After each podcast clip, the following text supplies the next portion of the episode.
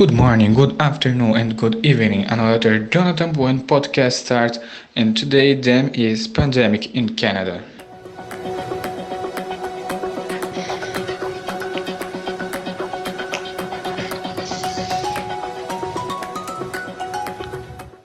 Hello, this is Rafael from Canadian Broadcast Union, and welcome to our podcast.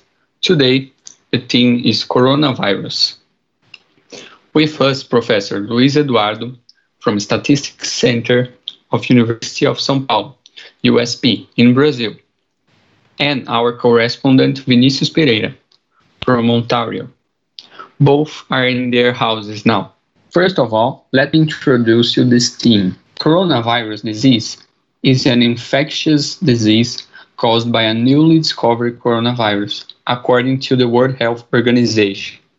And this illness can cause from simple respiratory complications to extremely complex problems, like SARS, or even death.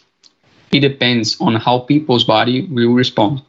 The bad news is we can't know how our body will respond and this disease proved that it doesn't choose ages or social classes, and the numbers are unfortunately growing.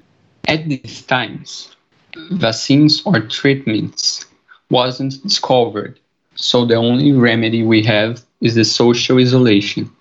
Here in Canada, we adopted the quarantine, and Vinicius will tell us more about that. Hello everyone, my name is Vinicius Pereira. I'm from Brazil, but today I live in Ontario, Canada. I'm in my home today to explain to you how the pandemic here it's happened. Okay, Vinicius, tell us how you feel in your home isolated and are people in your region following the quarantine properly? Tell me what you think about it. My quarantine time in my home it's difficult. I leave my home only for go to supermarket or drugstore, but once a week I'm go out with my dog to the street. My neighborhood it is very responsible. The people here are safe in the day home. We hope that this become normally again and the virus can be controlled. In my home I can work like now, but I prefer go to the office and talk to my friends. Yes, Vinicius, this moment is being so difficult to everyone. Tell me, what is the importance of government in this situation? Oh, it's a good question. When we think about the government's importance in this moment, we have a lot of opinions. I think it is very important. The government has the power to change the way that the virus spreads, and they can totally change the things. And a good example is in Brazil.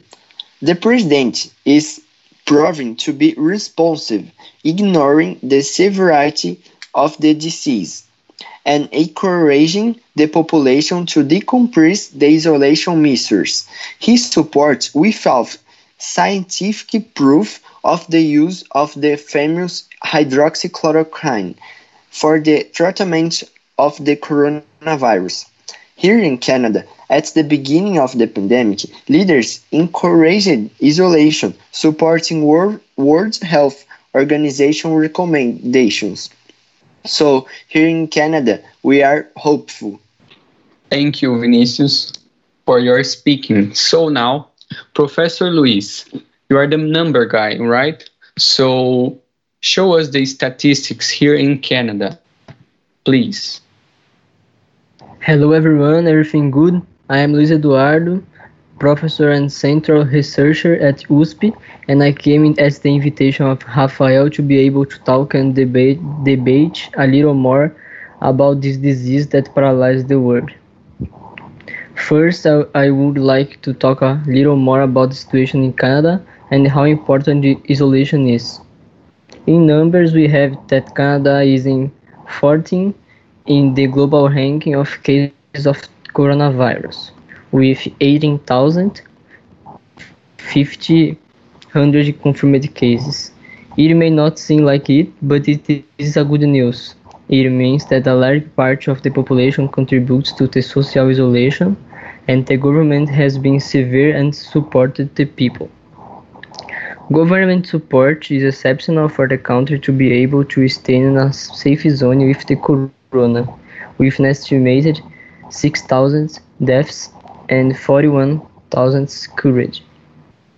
The Canadian government is concerned even with relatively low numbers compared to the other places that are at the top of the ranking, such as Brazil, which I will detail the situation in a moment. The Canadian government has ordered all airlines to pick up Canadians from around the world and bring them back safely to their countries. As much Canada's numbers are low, several points end up being affected by the coronavirus, one of them being the unemployment rate, where about at least 2 million Canadians lost their jobs in the midst of the pandemic registering the second largest unemployment rate in the country's history. And this graph only increases as times go by. Thank you, Professor. Now, I'm curious. Tell me about Brazil. Uh, okay, currently in Brazil is in third in the global ranking with about 293 thousand confirmed cases, and it is worth remembering that many cases are not dated for various reasons, so this number may be much higher. We have almost 1900 deaths, and this graph is rising very quickly, reaching 1000 deaths per, per day. We have now 116,000 cured cases of corona on the bright side. The Brazilian government and the population compared to the Canadians is almost acting in the opposite way. Many do not respect the isolation and the government is not paying the attention to this pandemic. The important thing is for each one to do their part and influence others. More and more to do yours too. If not a while, a lockdown should be established in all states that are full of cases. Oh, I'm really sorry about Brazil's situation. I hope that the government and population help each other to avoid damages to the society. And I appeal directly to the presidents of all those countries that have such a number of cases. Please hear the signs.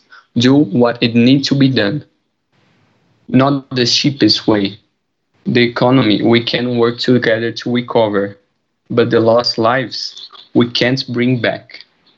Vinicius, tell now to everyone how your country can help the others with our example and our situation at this moment. So, when we talk about Canada, we can talk about the Canadian people.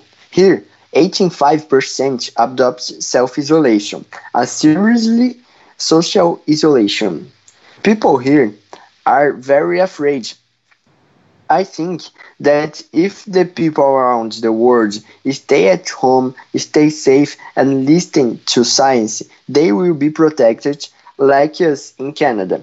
But this is not about normal people, it's for governments, presidents as well, because what they are doing change the minds of the people who follow them.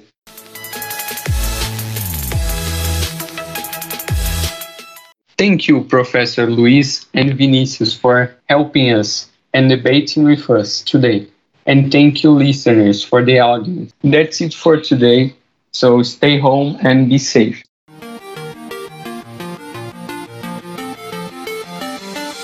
As we can see, the corona is there outside your house just waiting for you to leave so he can be contaminated. So respect the quarantine and stay home.